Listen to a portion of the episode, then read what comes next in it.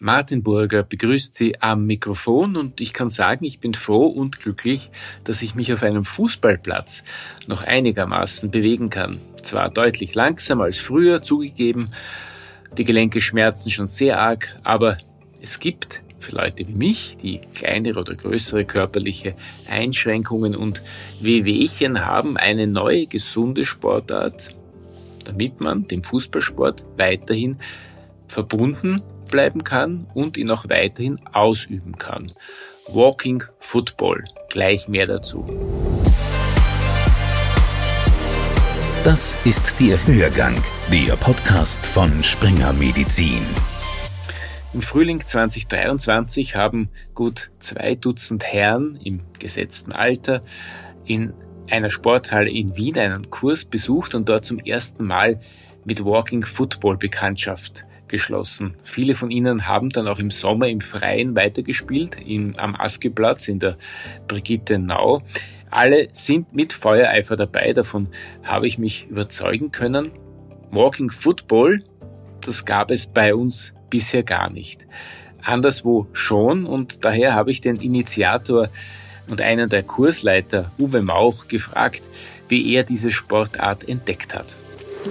Ja, eigentlich als Passivfußballer bin ich draufgekommen. Und zwar habe ich in der ARD Sportschau einen Bericht gesehen über Walking Football in Deutschland. Das hat nicht ausgeschaut wie Champions League Fußball, so wie bei uns ist auch nicht Champions League Fußball, ist halt eben Walking Football. Aber was mich begeistert hat, waren die Statements der Teilnehmer. Das waren ehemalige deutsche Fußballnationalspieler und da hat einer gesagt, der hat heute das erste Mal seit 30 Jahren wieder sich wie ein Jugendlicher gefühlt.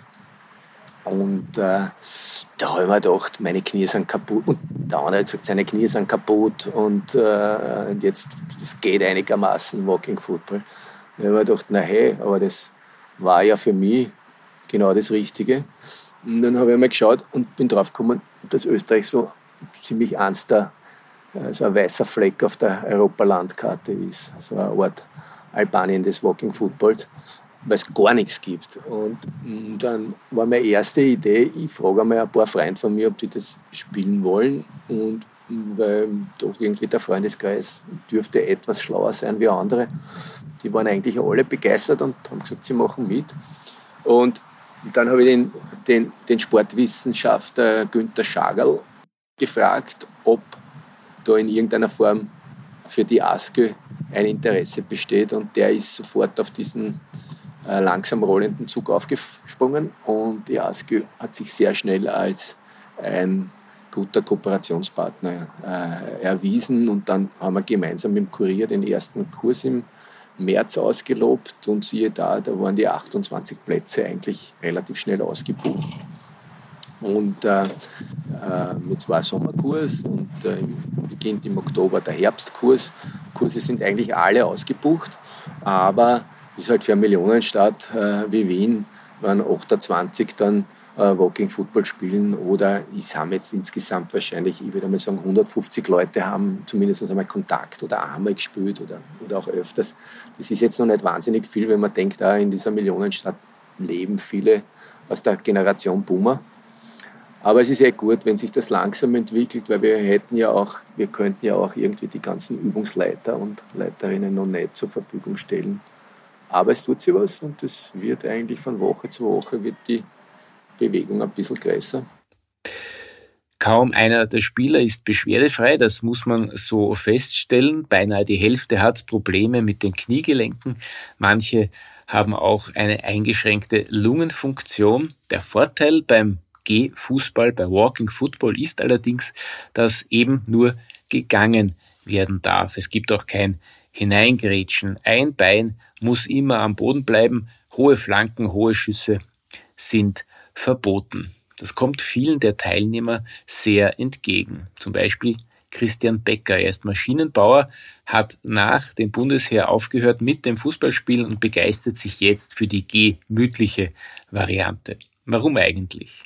Weil es äh, trotzdem hauptsächlich im Gehen stattfindet, das meiste. Es sollte im Gehen stattfinden. Das hat mir am meisten angeregt, weil ja das Laufen nimmer mehr so das Ideale ist für mich, für mein Alter, für meine Abnützungen und so. Und deswegen habe ich mir gedacht, dass das wirklich das Ideale ist. Und so ist es auch. Ich treffe am Rand des Spielfelds auf Gerhard Skopi. Er beobachtet das Geschehen, hat aber auch schon selbst Erfahrungen mit Walking Football gemacht. Was bringt mich hierher? Eigentlich meine, meine Liebe zum Fußball. Und weil ich schon lange eine Möglichkeit gesucht habe, wieder Fußball zu spielen in einer, einer nicht Champions League Form. ja, und die wird durch Walking Fußball, wo also doch erstens für mein Alter und für meine Kondition die, äh, die Verletzungskomponente weitgehend vermindert ist. Gerd Scopi ist kein typischer Walking Footballer. Sein Problem sind nicht die Gelenke, sondern dass er bis vor wenigen Jahren starker Raucher war. Der größte Unterschied ist, die, naja, einfach einmal die verringerten Zweikämpfe, die verringerte Verletzungsgefahr. Ja, vielleicht mehr, mehr Kurzpass-Direktspiel. Ja. Und weniger Laufarbeit natürlich durch das, wie der Name schon sagt, Walking. Eine Million Menschen leidet an einer chronischen Lungenerkrankung. Ich habe den Lungenfacharzt Dr. Alexander Lindemeyer daher gefragt, wieso COPD und Asthma-Patienten eigentlich Sport machen sollten. 90 Prozent aller Patienten mit Asthma, ja, also neun von zehn äh, sind körperlich, wenn sie ihre Therapie richtig bekommen haben und auch wirklich nehmen, genauso gut körperlich und sportlich belastbar äh, wie ein unter Anführungszeichen gesunder. Ja, Sie werden gar nicht glauben, wie viele Menschen im Spitzensport unterwegs sind und Asthma haben. Also das hat prinzipiell keine Leistungsminderung zur Folge, keine zwingende. Skopi leidet an mittelschwerer COPD. Wie schaut's da aus? Also wir können, wir können auch beim COPD-Patienten mit Training und äh, Rehabilitation ganz gewaltige Fortschritte machen, ja, äh, was die körperliche Belastbarkeit betrifft. Aber das Besondere beim Asthma-Patienten, männlich-weiblich, ja, ist, dass diese Patientengruppe eigentlich in den meisten Fällen überhaupt keine Einschränkung erfährt, wenn sie nur richtig behandelt ist. Auch Sportmediziner wie der Kniespezialist Patrick Weninger oder auch der Sportorthopäde Christian Gebler empfehlen Walking Football beinahe uneingeschränkt. Doch man würde es nicht glauben, wenn man es nicht selbst erlebt hätte. Auch beim Gehfußball gehören Verletzungen zum Alltag im Training und im Match. Kursleiter Uwe Mauch kann davon ein Lied singen. Ich würde dem äh, Orthopäden Christian Gebler, obwohl ich ihn als äh, Fachmann natürlich sehr schätze, aber nur bedingt recht geben.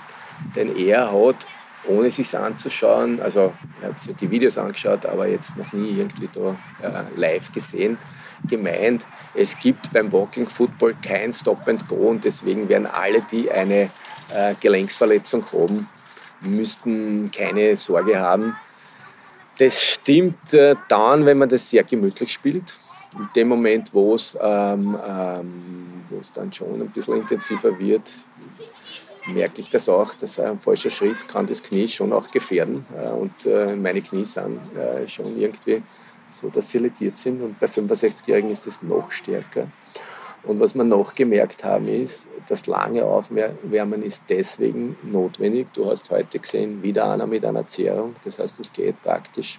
Es gibt kaum ein Training, wo nicht einer mit einer Zehrung weggeht. Und diese Zehrungen sind jetzt nicht so, dass die das der Leben irgendwie bedrohen oder dass irgendwelche Operationen notwendig sind, aber die fallen dann halt fünf, sechs, sieben Wochen lästig irgendwie. Fallen dann fünf, sechs, sieben Wochen aus, können nicht in den Kurs kommen und äh, Zehrungen bei Mitte 60, also 60 plus Leuten, das ist eine wirkliche äh, Größe, äh, auf die du aufpassen musst. Ja. Ganz, ganz gezielt. Das war uns am Anfang nicht so bewusst. Ähm, und eins will ich nur sagen, also die während der deutschen Bundesliga-Vereine das alle irgendwie erkannt haben, dass das ja natürlich zur Bindung, Vereinsbindung ein tolles Tool ist. Äh, du, die fahren zu einem Auswärtsmatch, nehmen die Walking Footballer mit und die sind dann aber auch gleich irgendwie Mitglieder des äh, von Bayer Leverkusen oder Schalke 04 oder in Nürnberg, FC Nürnberg.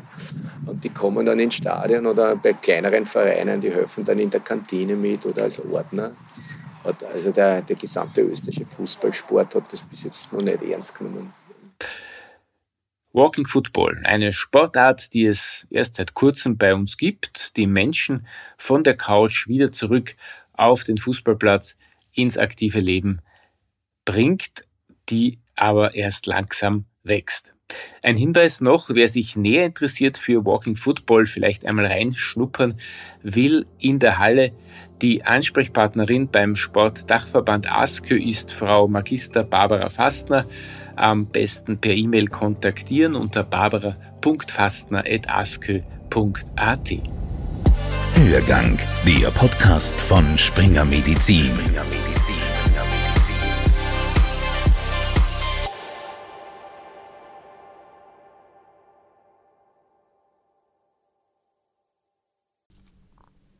Sie wollen keine neue Podcast-Folge mehr verpassen? Dann abonnieren Sie am besten gleich unseren Newsletter. Den Link zur Anmeldung finden Sie in der Folgenbeschreibung.